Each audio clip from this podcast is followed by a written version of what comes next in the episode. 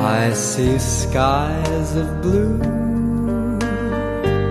clouds of white, the bright blessed day, the dark sacred night, and I think to myself, what a wonderful world. 大家好， 欢迎来到后浪剧场，我是小树。今天是五一假期的第一天，选择收听后浪剧场的方式来度假也不错嘛。不管您此时是宅在家里，还是在户外散步或者旅行，非常感谢你们这么长时间的聆听和陪伴。为了表达我们由衷的感激，二零二零年我们依然会燃烧生命，为爱发电，并且会更加 pretty in the sky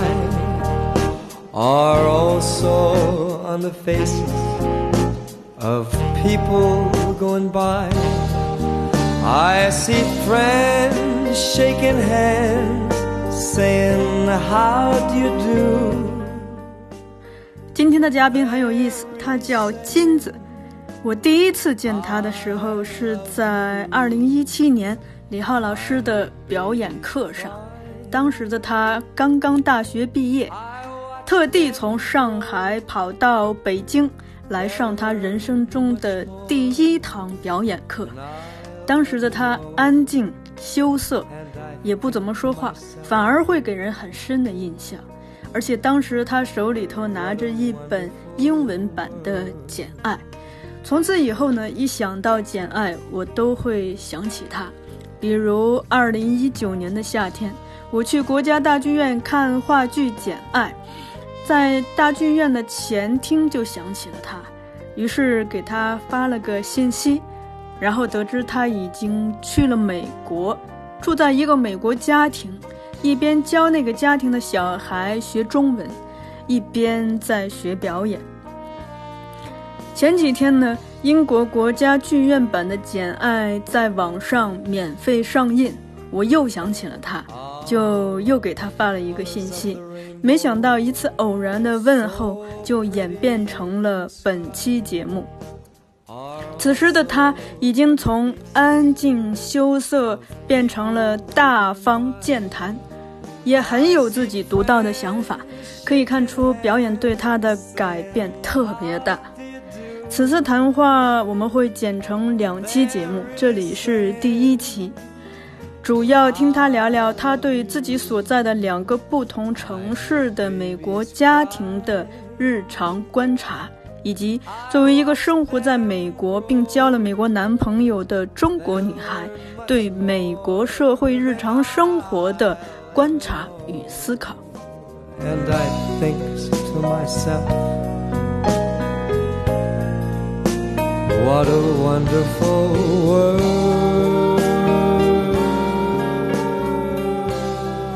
因为你在美国先后是在两个家庭生活，然后带过了两组家庭的小孩儿，你可以给大家介绍一下这两个家庭分别位于哪两所城市，以及双方的家长是一个什么样的背景，小朋友是多大的年纪，然后可以讲一下你看到的他们大人教育孩子的一些方法。嗯，尤其是可以对比咱们国内的情况。呃，我真的我觉得很很荣幸看到了第一个家庭在芝加哥，他住在呃芝加哥南部的郊区，呃，他们所谓的犯罪率比较高的呃城市，但是我没有想到他的就是呃呃就是呃爸爸妈妈都是呃就是老师嘛，美国的高中老师，所以。我就很吃惊，美国高中老师都这样惨吗？住在就类似于美国犯罪率最高的地方，呃，但是呃，你说犯罪率高吧，它确实可能不安全，周围住的都是一些偷渡的移民吧，但但是因为美国基本上都是独壮吧，所以你不会感觉有差，周围的社区有游泳馆，有图书馆。呃，步行可能就两百米就能看到书，能游泳，所以就是，呃，设施还是蛮好的。然后教育方式确实不一样，就是，嗯，呃，他。妈妈是老师嘛，唱歌唱歌唱老师也写书，然后呃，他妈妈哄孩子睡觉呀，都要唱一些儿歌呀。包括我深受感动的是，他的呃临睡前，他妈呃他美国有很多的教育啊，就是可以把童话故事放在那个就是一个灯，一个灯一照，然后就可以在墙上放出来，那歌和那故事都会在墙上印出来。就是在美国蛮普遍的，所以这一点，呃，我是觉得国内的儿童教育还有很大的空间去发展。对，它是一个科技装置是吗？它不是，它就是呃也不贵吧，就是呃一个呃一个书一个儿童书英文版的，然后它用一个手手电还是投影仪照，就那个那个故事就在墙上墙上出现了。对。应该也不是很贵的，很多人应该都能买得起的设备。所以我是觉得他们的呃，反正如果爸爸妈妈是老师，然后重重教育的话，美国的还是孩子的一个氛围吧。然后，因为爸爸妈妈是老师，然后对孩子的教育都是比较轻声细语的吧。然后，美国的永远都是鼓励文化。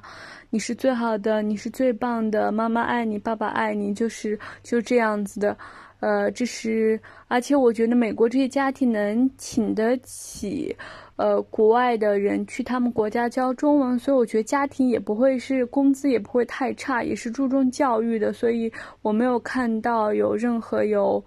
孩子有受到不好的一些，呃。虐待呀，然后而且他们图书馆，我是觉得他们是实事做的，太棒了。就是每周会有一个时间，比如说星期三，呃，孩子在呃呃呃下午或什么，呃，他们或星期六、星期天图书馆都会有一个叫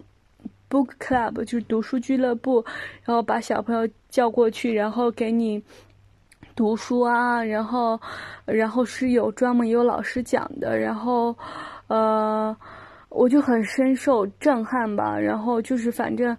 就是一些教育啊，一些逻辑思维，从小的时候几个月的时候就一直在美国的周围的社区，一些都有免费的活动给你去参加。所以我是觉得，嗯，就我。对比中国的一些贫困地区的孩子，我是觉得可以做的还还有很多，所以，嗯，我是在美这一点上，我觉得美国各个社区做的是非常不错的，从孩子小时候就开始给呃一些读书的教育啊，我觉得是蛮好的，所以我是可以理解为什么很多。中国的富人把孩子，呃，移到美国去，可能说接受那边教育，是因为你说孩子如果在国内的话，你呃，如果家长没有精力的话，周围也没有一个很好的社区啊，给孩子们从小有一个读书、一个逻辑教育、一些活动啊什么的，所以孩子有可能就没有养成这个习惯。所以我觉得教育习惯是最重要的。第一个家庭的小朋友多大？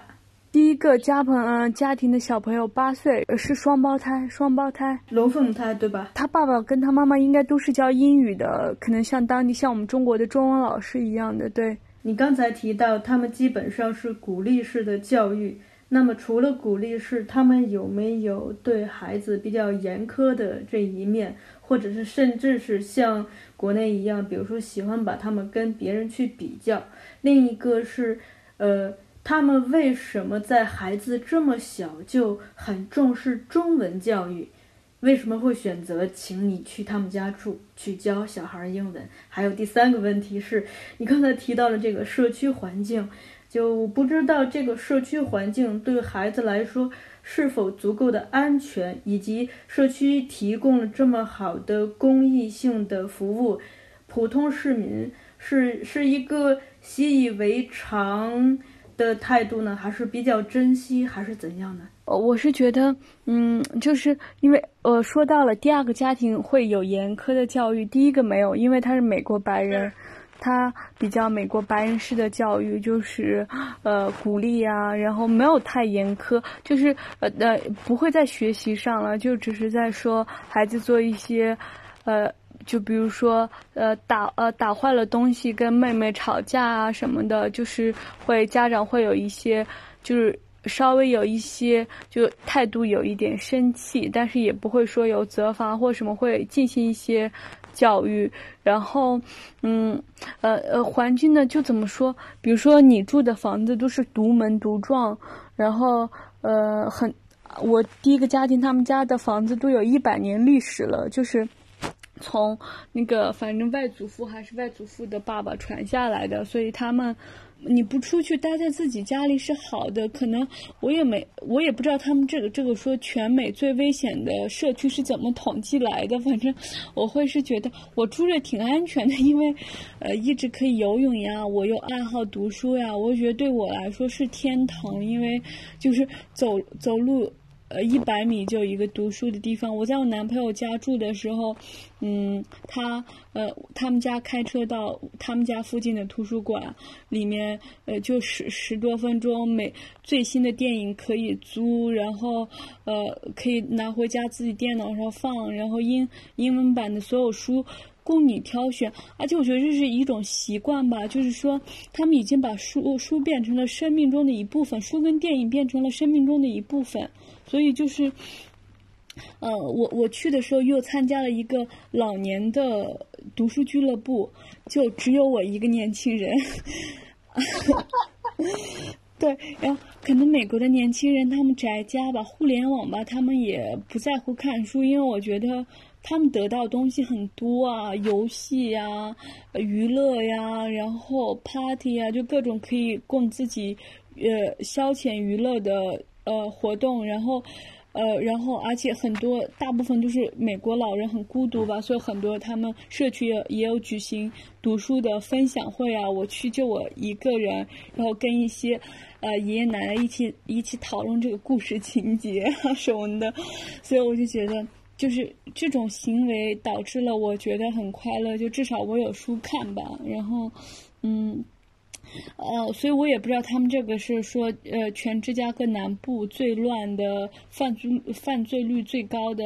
名字是怎么得来的？因为我可能晚上不出去吧，他们可能相对于说啊，你晚上出去可能会被抢啊什么的，可能是这些方面得到的吧。但是我基本上。没有碰到过吧，但不代表没有，所以，呃，我是觉得是这样子的。关于教育方式严苛的第二个家庭，呃，不一样，我会告诉你为什么不一样。对，刚才不是有一个问题，就是说大家对社区提供的这些，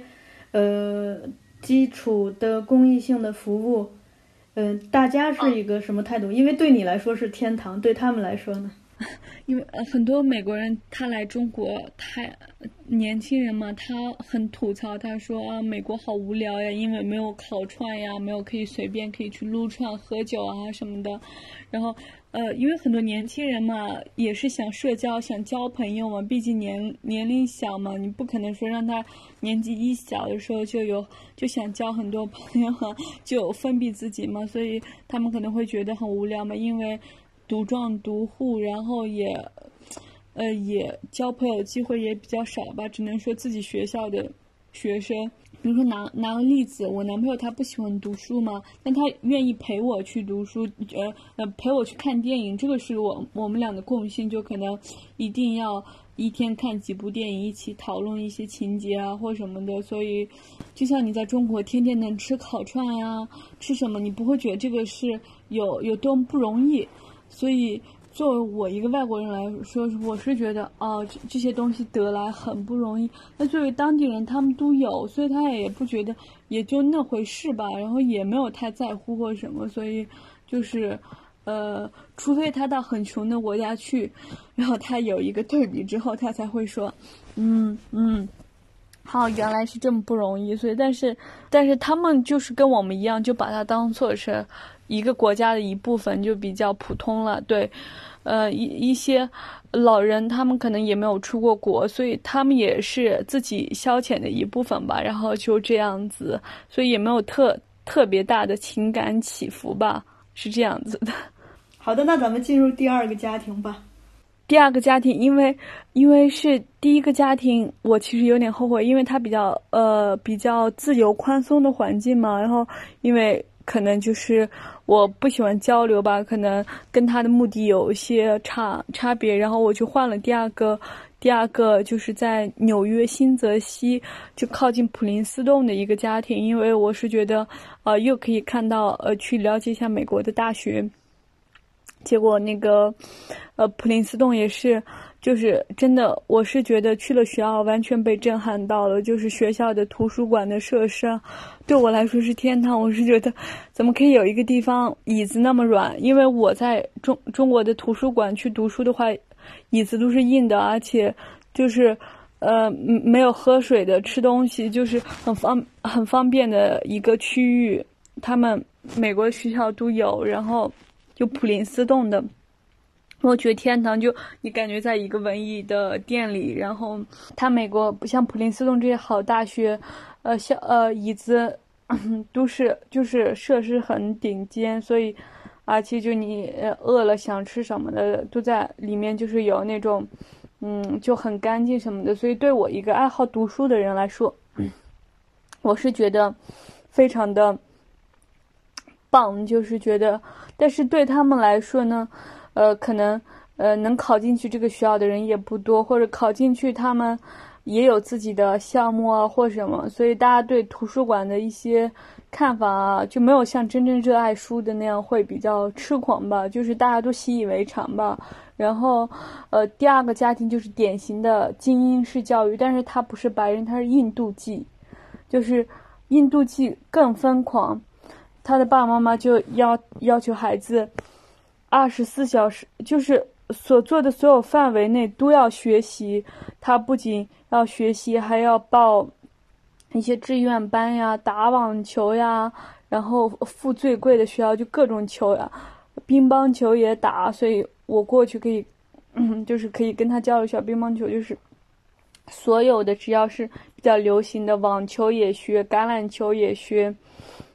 就是呃游泳也学，然后数学也呃数学也学，就是孩子没有一小时停的，所以我就从他们家身上我了解了，因为他把。他爸爸妈妈的背景是他爸爸妈妈是移民，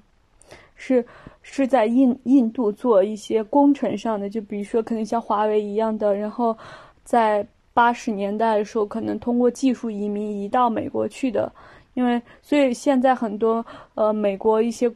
谷歌啊什么的 CEO 基本上都是一些嗯就是印度籍的，所以是完完全可以理解的。然后他们印度籍的。教育更夸张，就是，嗯，那他，你说他打孩子吧，因为可能他们都是高等教育者，他也不打，但是他严苛度还是有的。我觉得，呃，个很多时候跟国内报道中国家长一样，也是比较压抑的。他会对孩子会会说，啊，你怎么这样？就我我听了会比较伤自尊的一些话了。对，所以我是觉得，可能印度的一些呃一些就是特性呀，毕竟印印度也是人口大国嘛。可能跟中国某些层面上也是比较像的，所以，我因为我自己说，我本来是去美国体验文化的，然后再换了个家庭，这个印度籍的就把我逼疯了。因为我是虽然跟我没什么关系，但我在在这个家庭里住嘛，所以，我他爸妈这种严苛的教育对我来说，我是觉得我是受不了的。对，所以，呃，嗯，而且他们。就像我说，普林斯顿他自己附近也有很多的图书馆啊，就是一楼它有小孩子区跟大人区，大人区你可以去读书，小孩子区就有玩的地方啊，然后你小孩子每周可以来玩，然后每个地方都差不多，小孩子在周六啊、周天或哪个时间点有一些课程呀，就是家长把孩子带过来，大家一起可以。呃，一起玩，一起享受教育啊！所以这个我觉得美国做的特别棒的地方就是，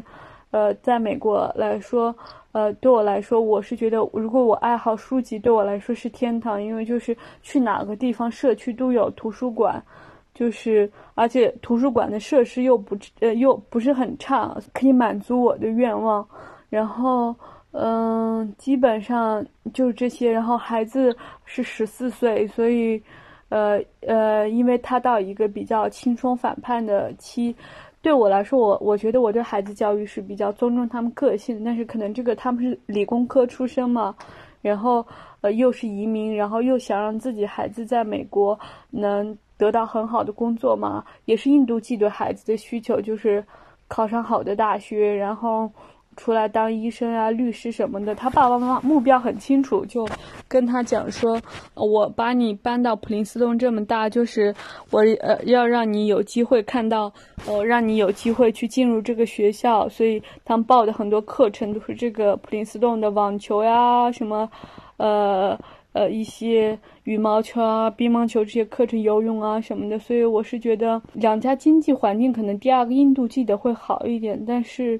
呃。”这就是我观察到的一些情况吧。想问一下，第二个家的小孩性别是男是女？男生，男生，男生，十四岁哈。就我想了解一下两个家庭的小孩对比之下，他们对待他们家长的方式。因为你也聊到第二个，可能父母比较严苛，孩子又恰好在青春期，会不会孩子反叛的心理特别的重呢？另一个还是。为什么这两个家庭会如此重视中文，甚至想到去邀请一个中国人住在他们的家里去教他的孩子中文？第一个家庭，他们就属于因为爸爸妈妈是老师嘛，他们对中国文化特别痴迷，然后再加上中国经济发展很快，所以他们就想啊，孩子多学一门语言，对孩子未来是有好处的。在嗯，在国外的话，你掌握的语言越多。呃，你了解不同的文化，跟不同的人种打交道，在所有外国文化里都是呃第一位的优势，因为他们会觉得你有全世界的眼光，你可以带来更多的生意，你可以带来更多的改变，带来更多的包容性，所以这是比较美国精英的教育的一种结果。第二个家庭，他其实印度既没有美国人这种多元文化的背景，他更可能的是说。我的孩子，呃，他有中文选择，西班牙语、法语，他美国都会有孩子的语言做自己选修嘛课程，所以他会觉得你，呃，我孩子选的是中文，你来给他教中文，他可能会帮他有那个晋级上的优势，是这样子的，呃，然后，嗯，你说孩子到反叛期吧，呃，确实有美国白人家庭教出来孩子比较。呃，就是如果是不是严苛教育下的比较自由吧，就是比较敢反叛父母，也不是反叛父母，就跟父母是比较直接的一种问答关系啊，没有太多的说他是我爸爸，我在家里就有点畏手畏脚啊，就没有那种感觉。然后印度记的可能跟中国急急的很像吧，然后就是会。孩子对父母总是有一种胁迫性的尊重吧，就是，呃，我你是我父母，我不可能不呃不尊重你，远离你们，只可能是说我对你的亲密程度是跟美国白人家庭开放式教育有点有点远吧，就可能，呃，美国的白人家庭孩子进门也就自己鞋子乱放了呀，可乐从冰箱里拿出来了，沙发上一躺就是。家庭教育下来，他没有那么多束缚。可能印度记得一进家门，然后或什么，也要等大人先讲话，也要等大人什么，就有很多的规范性在里面，所以会会觉得是呃嗯会不一样性格。然后热衷中文的这一点。我从另一个呃，我在另一个美国朋友朋友家没做这两个家庭之后，我还有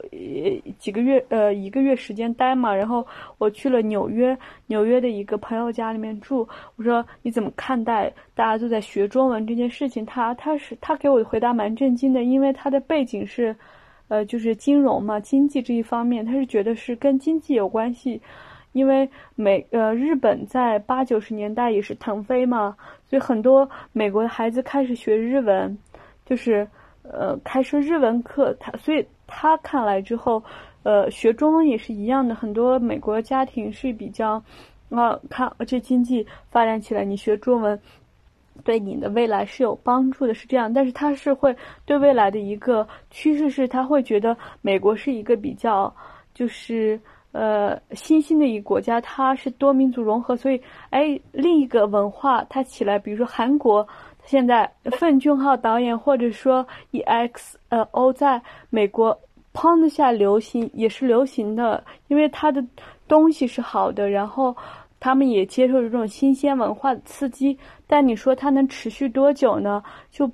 嗯，不是一个很能呃呃表现出来的，因为大家觉得你当下在美国。这个是赚钱的，这个是 OK 的，这个是好的，大家都会觉得哇，一个新的文化。如果过几天一个非洲的呃明星啊，一个文化或什么起来，全世界都觉得很好很棒，美国也会流行起来的。但是你说它能持续多久呢？也不见得。不是有一个脱口秀主持人，美国叫小崔吗？他有专门做一集，就是请非洲的一个人来讲美国这种文化，把日本的和服拿过来，把。呃，把那个非洲黑人的 rap，呃，脏辫编起来，所以，呃，就是觉得美国在呃用这个其他国家的文化来给自己赚钱嘛，所以可能美国它是移多民族移民的这些呃这这个这个成分构成的之后，他不会说倾向于我只做一种文化的来满足你的一个口味。所以它就是多种文化都起来了，包括呃木兰也是在适应，比如说刘亦菲啊，中国一些主演啊，在美国好莱坞的片子能出现在其他国家就很难实现，因为其他国家都有自己独有的文化、独有的种族，就很难你让一个外国人来主演你的电影或什么，所以美国就可以做到，就是因为它多多文化、多种族的一种融合，然后。所以呢，你说它能持续多久也不见得，因为大家要看当下的热点，当下的国内大家的所有的兴趣。所以只要是好的东西，不管你来自哪个文化，在美国都会有一流行的空间。对，好的，我再追问三个问题哈。呃，第一个问题是因为你是住在这两个美国家庭的，那。你如何区分你的工作时间和你个人的私人时间？第二个问题是，就你在这两个家庭是怎么样教这些小孩的？通过什么样的方式去教他们中文的？第三个问题，因为你刚才提到了这个，呃，其他种族和国家文化在美国的一个状况，特别是你提到了韩国的 EXO 和封，封俊昊的电影，所以就我想了解一下。就对于你看到的美国的年轻人，他们现在感兴趣的流行文化，嗯，如果说美国之外的，他们会对哪些，比如说哪些偶像、哪些嗯导演、哪些作品更感兴趣？另外，就说中国的文化符号里头，比如说你刚才提到的刘亦菲，或者是谁，哪些人在美国是还比较流行的？中国呃没有一个演员是呃说在美国比较流行的，因为嗯嗯除了在在美国出生的演员，像呃呃演那个呃最近很很火那个剧叫什么，我忘了他名字，刘什么玲，呃刘玉玲，啊对，刘玉玲她算是蛮火的，因为她自己在美国长大嘛，她在美国接很多美国文化的作品，但是。呃，我就是美国怎么说呢？因为他们好片比较多吧，自己都根据自己的口味来选，所以他没有一个对没有一个固定的标准吧，就是根据作品来，呃评呃评判对你的热爱度吧。所以，嗯，然后这是能回答说中国演员，呃呃，像他跟国内的运作方式不一样，比如说，国内说，呃，他会贴上一个，呃，就是说一个。呃，标签，比如说是那个，呃呃，周迅是这样这样的演员，刘亦菲是这样这样的演员，然后，啊，他他在国内受这这一众群群体的喜欢，美国不是美国，他他们火就是根据那个剧，就比如说，呃，《指环王》啊，《哈利波特》，呃，就是那些剧中那些演员啊，包括一些，呃，就是阿甘。呃，正传什么这些演员这些特性火起来之后，大家会对他们剧中的人物进行一个讨论啊，或比较偏向这种模式，所以他对演员的标签化不是像国内这么严重的。所以说，国内火的演员也没有，因为你首先没有什么好的代表作嘛，传到国外，所以大家对你的认可度、接受度也不是说跟中国一样，说你著著名出名我就追你就行了，没有没有没有太多的那种说法。然后，呃。我我这个就是我比较困惑一点，因为我是有自己目标，然后我本质不是说来教你中文的，所以我更偏向于一个我有我自己时间，我可能两个小时给你孩子中文教完了，我就要做自己的事情去了。但是很多美国家庭呢，我我不太成功的地方在于，我他们把我请来，更希望是我成为他们家庭的一份子，就可能会想是多跟他们交流呀，跟他们一起吃饭呀，跟他们一起玩啊，逛逛街呀，就是看电影或就是他们的生活都是希望我去加入的，就是是一个公与私，不是一个分开的一种模式。但是我是想要公与私分开，因为我想要做我自己的事情，在美国，所以导致了跟两个家庭的契合度不是都不是最高。因为他他不仅希望说，因为你年轻嘛，所以他从你身上了解中国一些东西。你给他孩子教完之后，两个小时中文之后，他更希望。啊，你可以跟我孩子多交流，跟我们多交流，然后跟我们一起去吃饭呀，跟我们一起这个那个的，然后可能有时候就相当于啊，你有时候你空了呀，我不忙，你可以帮我，就是因为你住在我们家里嘛，可以帮我呃，比如说顺道呃去呃去呃接一下小孩啊，或什么，就你会觉得虽然嗯就是。就觉得有点混在一起，所以就觉得对我来说不是很适合的项目。因为如果说我是十七岁过去，因为确实有人蛮适合十七岁过去，他有很大把的时间去去这样跟家庭这样相处。所以，嗯，但我没有太多时间，所以我是觉得，呃，基本上的本质任务就是你过去教几个小时的中文，就是剩下的时间你们就自己协商。反正你住在他家里嘛，呃。你说这个协商，你也不可能说人家说给你，呃，给你让你做什么做什么，基本上就是，就是像你们一家生活在一起，可能啊，你你得要去，就是没有自己一个人住那么方便，所以，因为有时候他们做了饭，你说你啊你不吃吧，你自己点外卖吧，会或是什么都不是一个。就是感觉你融入他这个家的一种感觉，所以会很多程度上都会受限。就是他本来形式只是教两三个小时的中文，但是就是实际情况会把你演变成你得整天给他们家人待在一起这种感觉。对，因为他们对你也是好奇嘛。他们把你请过来，不可能说哦，我像一个美国人一样，呃，我付完工钱你走就行了。他不是这种模式，对，否则就成招工了嘛。招工基本上都是非法的，所以他基本上是一个比较很多美国家庭还是比较希望是一个家庭式的相处，对我来说是不适合的。然后。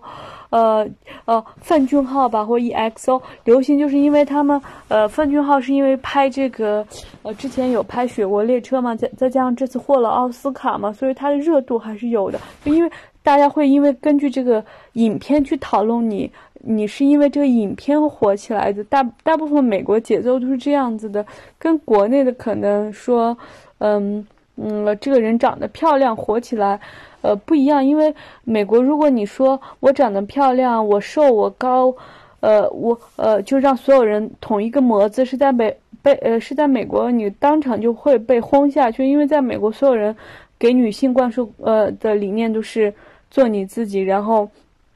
你可以胖，你可以长，呃，你可以瘦，你可以高，就是你不要统一的发色或什么的，就做你自己就好了，所以大家更偏向于作品本身了。或者说，呃，所以说，像国内的很多演员，他火起来方式更偏向于是说，呃，我长得是这个型的，像刘亦菲可能说比较美啊，或什么，在国内他宣传的路径就说，来像这个人一样，做个漂亮的美女或什么明星就应该这样这样，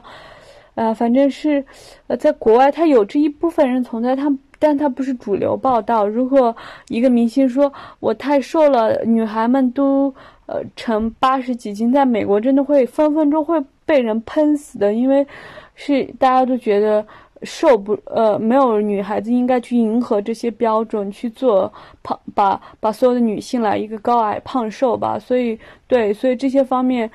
造就了演员的宣传不一样吧。刚才还有一个问题是你平时怎么教这些小孩英文？是哪种方式？也跟咱们小时候一样，从这个拼音和笔画开始吗？中文，中文，呃，呃，不是，他他们比较放松了，反正就你随便教他们。嗯，第一个家庭美国白人不在乎了，第二个他印度记得他，他可能说啊，你给你孩子有呃出本书啊，书上怎么教啊，或什么是这样子。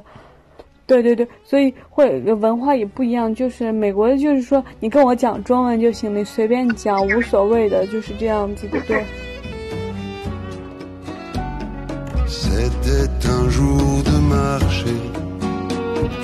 Quand je t'ai rencontré. J'ai vu tes yeux encerclés,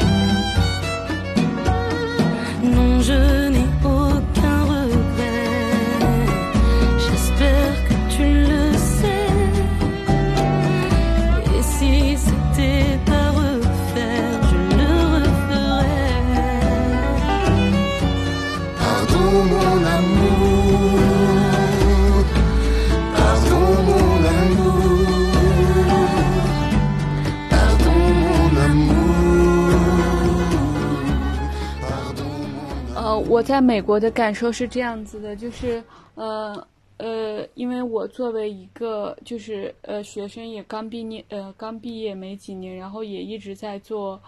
自由工作呀，基本上把所有的钱都会花在那个旅游上嘛，所以积蓄不是很多。然后在美国的时候，我我不会觉得是那么对钱很担心，是因为呃，首先美国有这个。信用卡制度或什么，呃，就这是个人的感受啊。就是我可能，比如说我现在没钱了，然后我我可以提前把下个月支掉。然后因为我自己是消费花费比较理性的那群人，所以我有能力下个月偿还。所以我是觉得，呃，美国的给我的生活不是那么压迫紧迫的，说我今天一定要。呃，就是我没这个工作，我活不下去啊，什么的，类似那种压力，所以会让我很多东西我都会呃放松下来。呃，我自己就是呃，不是在美国，在我男朋友家住的时候，嗯、因为嗯，就是没吃东西嘛，就睡睡觉猛地起来以后，立马晕过去了嘛，就是那种晕厥。然后因为我男朋友没见过嘛，我那个眼睛就感感觉像呃死人一样的，就是的特别吓人。他立马打了九幺幺，就九幺幺救护车来了嘛。最后因为我第一个他来的时候，因为我看到很多报道都说美国费用很贵呀，治不了啊什么的，就是你这种就不能叫我救护车。然后我就我跟我男朋友说不要救护车，不要救护车。但是但是已经来了，他们来了，硬要把我抬到那个救护车上面，就是，然后嗯，就二话不说，就呃态度特别友好，什么各各种安安全全的把我放到救护车上面。然后就拉到了美国的医院，因为呃，就是美国医院很近的嘛，呃，就是开车就十几分钟就到了。然后到了之后，医生就给我呃一系列的检查啊或什么的，然后呃也没有说任何费用的时候，然后呃就最终的时候，呃呃医生就只呃问了我的信息，问我有没有保险，然后之后所有检查都是正常的，然后。我我男朋友呃，就爸妈来把我接回家了嘛，然后，然后就是这些方面让我觉得就是说，给我的压力不会像是在国内的话，可能首先你要去看病或治疗的话，你是呃要有很多的资本在那呃有很多的现金，就是存储，你才会得到这些好的待遇或什么。就在美国是这些好的待遇是先得到的，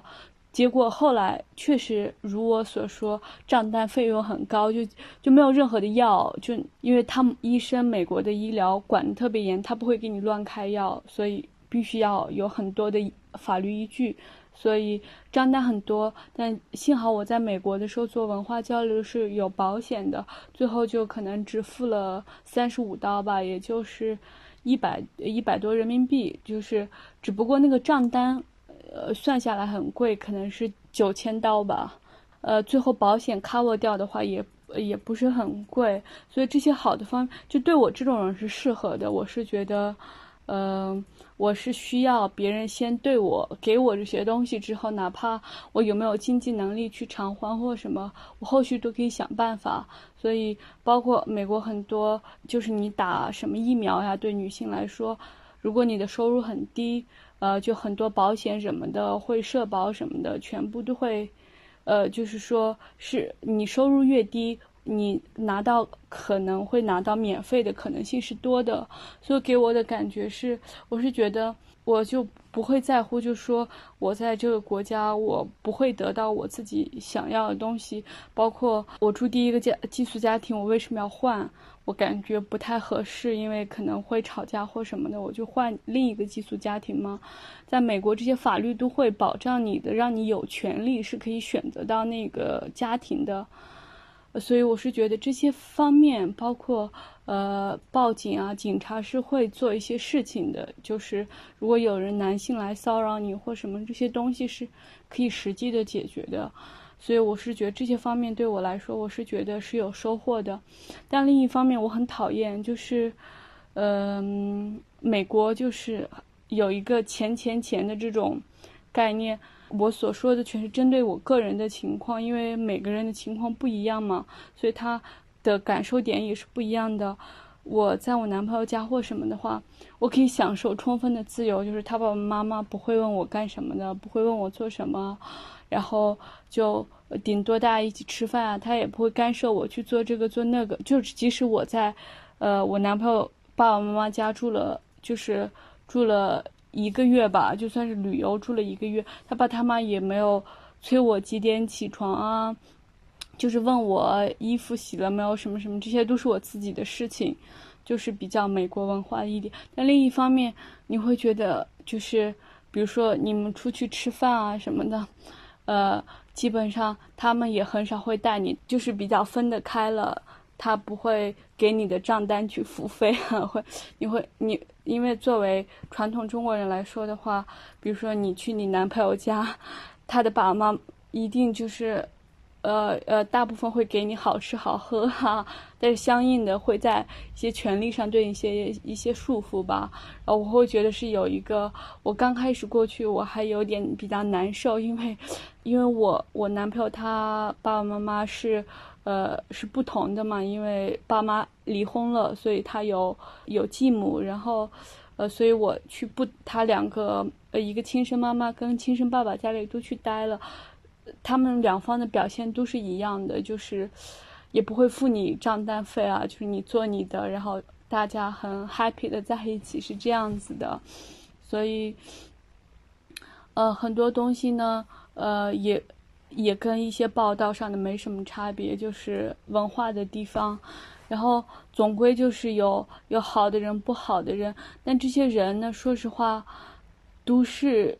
呃，并不是在美国就没有呃亚裔人都是好的，白人都是好的。他就是一些没有道德的人，或者也不说没有道德，他没有太多的呃，或者说自私的人，他们可能会会伤害到你的一些利益，可能跟。人种就没有太多关系了，所以就是会可能会心态放得很平吧。因为在国内的时候，因为很多呃国内的同学欺负你啊或什么，然后一些老外的朋友帮你，你我我很容易走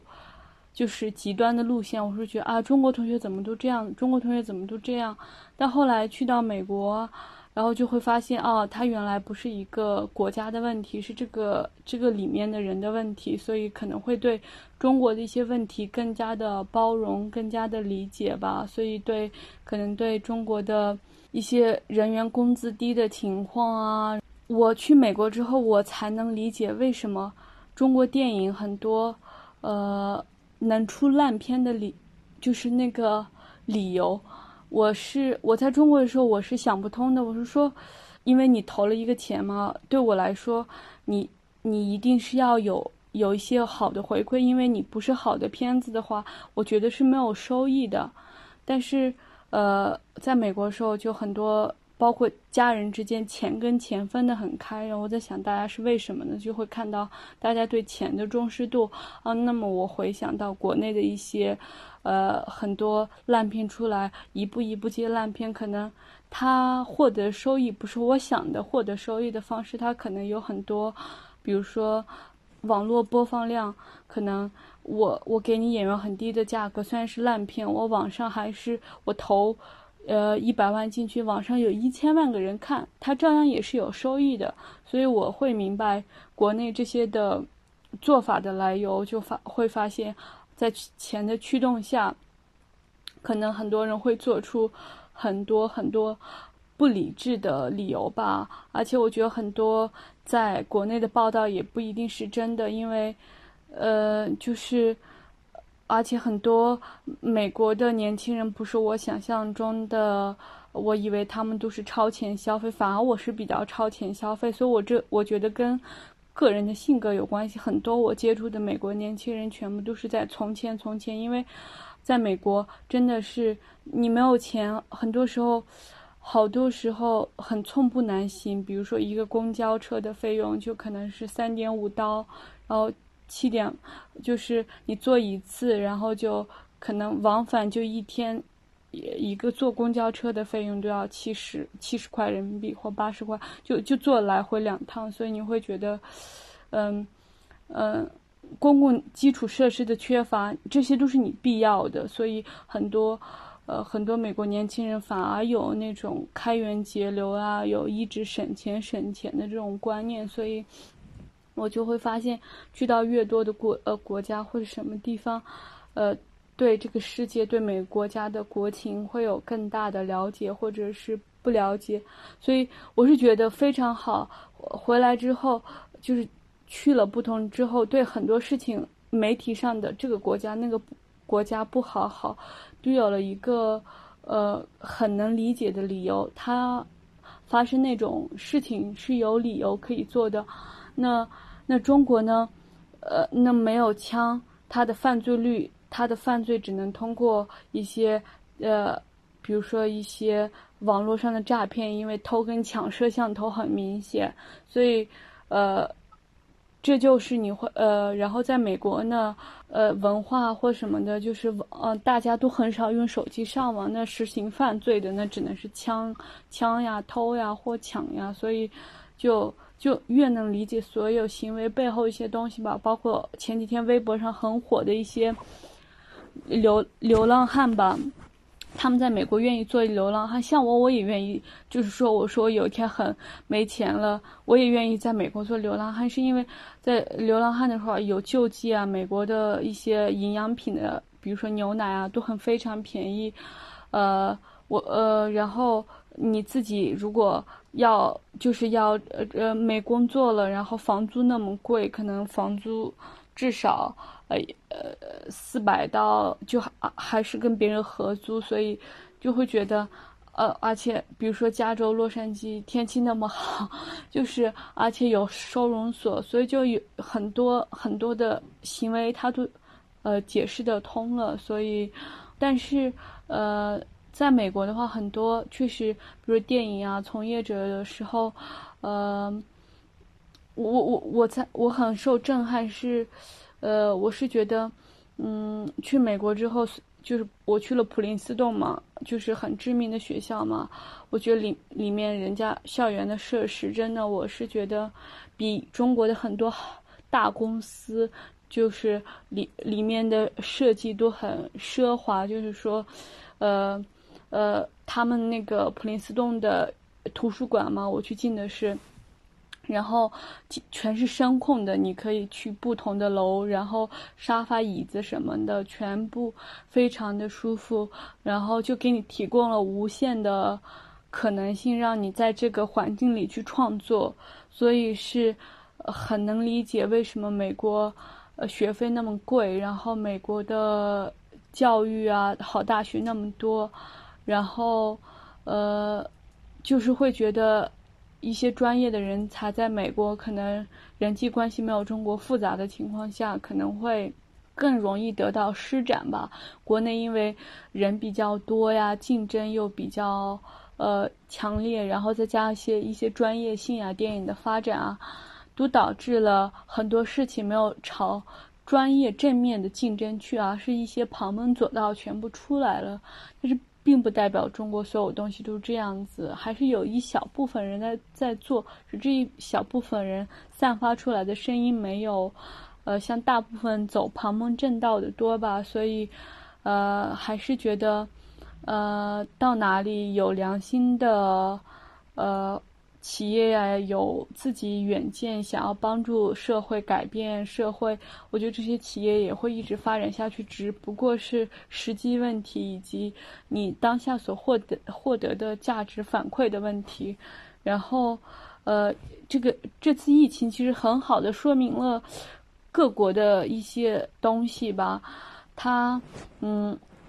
美国的检测量能这么多，就就因为很多医院就是真的特别多，然后医院能力什么都有，所以检测是可以。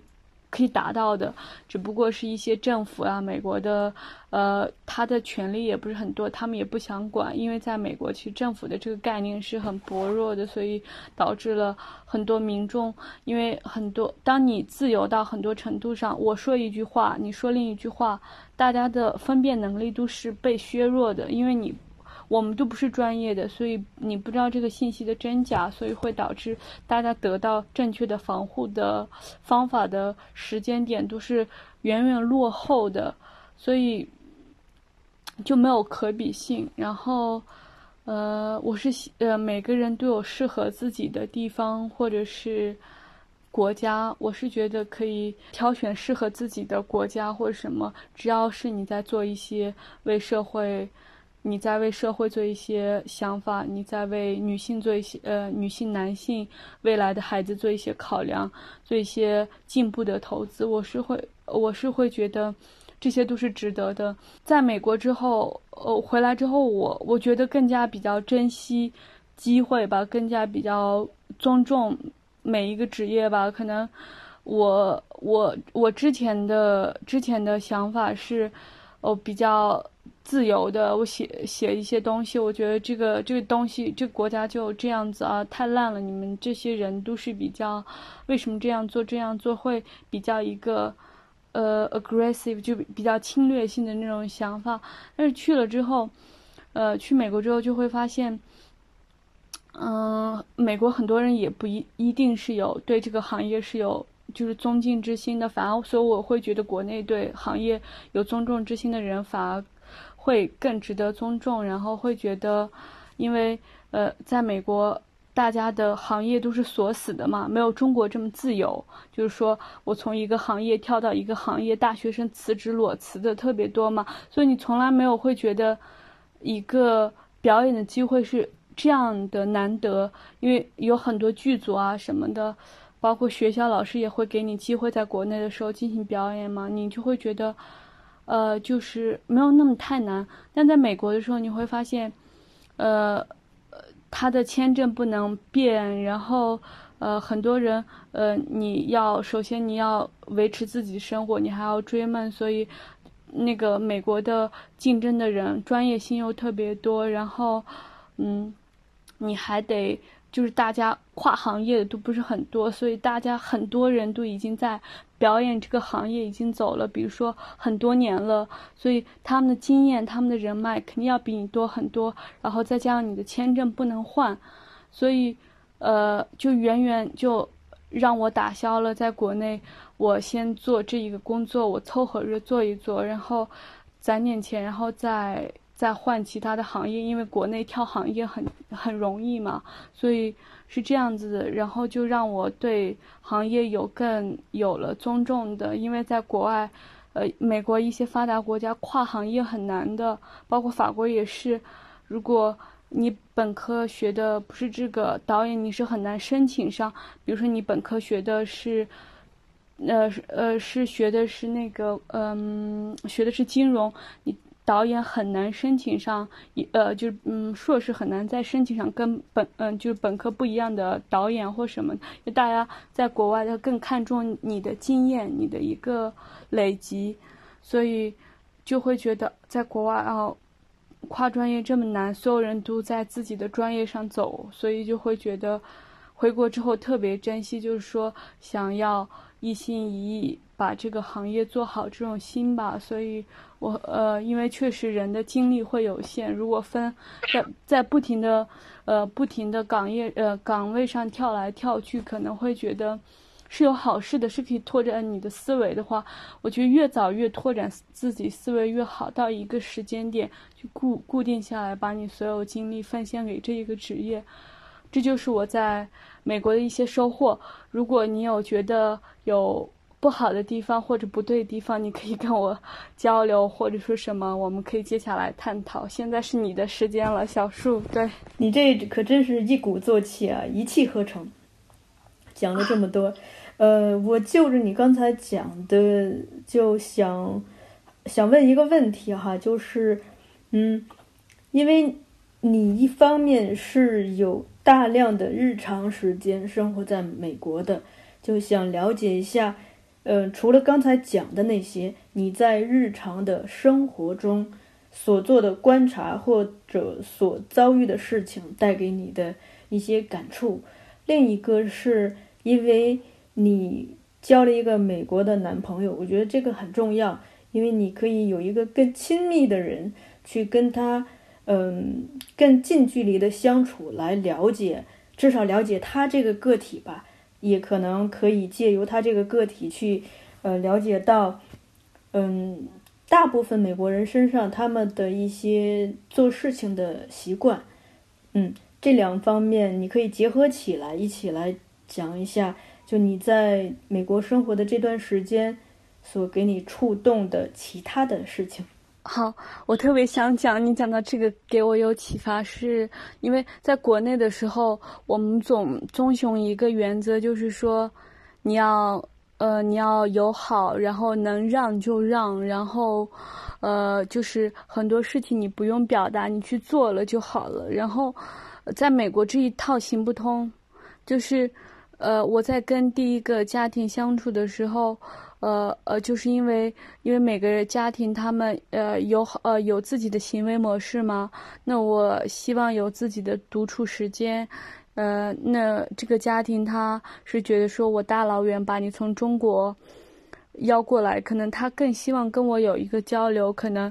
我没有办法做到这一点之后，他会会觉得很烦躁，可能会会会有一些呃针对我的事情，对，呃。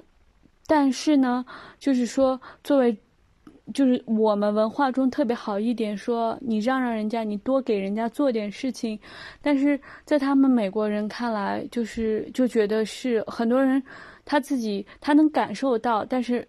他会觉得你不说就代表是你没有，因为他们是一种很直白的文化，就是你不说他就觉得你没有任何的感受，这就是你想表达的，所以。包在换家庭的时候，美国的中介就跟我一直反馈说，中国来的同学都有一个，也不是问题，都有一个共性，就是好多大家都是忍着，就是很多问题发生之后，都是忍着忍着忍着，然后到一天自己忍不了了，爆发了，会觉得说我做了这么多，我这么友好，然后你看我做了这做了那，但是美国美国的家庭是一脸懵，说嗯，后来发现。在在美国，他们更喜欢你直接的表达你自己的想法、不满、开心或什么，所以会觉得，呃，原来，嗯，不同的国家有不同的做事方式。然后，那跟我男朋友交流的话，呃，我觉得他就没有大家所说的说美国男孩多么的开放啊。美，我反而我是一个比较突破常规的人，他是一个比较保守的，比较呃精打细算。我经常见到他吐槽，我说我说你怎么更像中国的男生，我更像美国的女生？就是呃我，所以我就发现人他是家庭培养的，性格培养的，就是跟哪国籍没有关系，因为他们家的背景是他的。爸爸妈妈有离婚嘛，所以他呃在不同的呃地方是成长，然后他十四岁的时候才把他送到他亲生爸爸的跟前嘛，所以他对人也是会很害羞的，就是没有直接的一种表达，然后呃很多事情，因为他他的爸爸又是医生什么的，所以给他培养的那一套逻辑都是比较的严谨。但是我我又是学电影做电影的，我又是比较有自己的想法，每天脑子里就是戏精一样，就很多东西，所以可能，呃，嗯，这是不同吧？呃，我是觉得哪个国家男孩都一样，但是你又说他跟中国男孩一样吧，他又不一样，是，呃，他，嗯，他们都分得很开吧，就是，呃。嗯，很多事情都是自己做，也没有想依赖你，也没有想是说，嗯，让你呃去做呃自己不想做的事情或什么，反正就是你自己赚钱，你自己对自己负责，也是比较典型的美国文化的一种吧。所以我是会觉得，说没有区别还是有区别，说有区别吧，大家都有呃人类的一些共性，所以我是觉得。这就是呃我的感受，我觉得表演让我就是更加真实的看到了他为什么这样做，但是表达方式出来呢，那又不一样，所以导致了中国电影可能风格跟美国电影风格也不一样，因为他们很多都是直接的表达嘛，说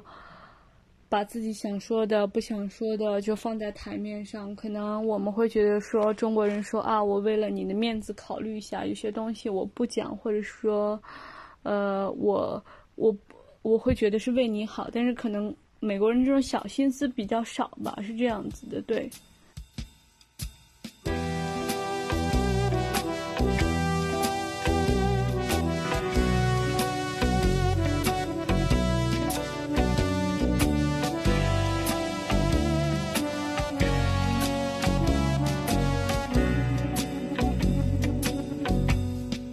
If you want a lover. Do anything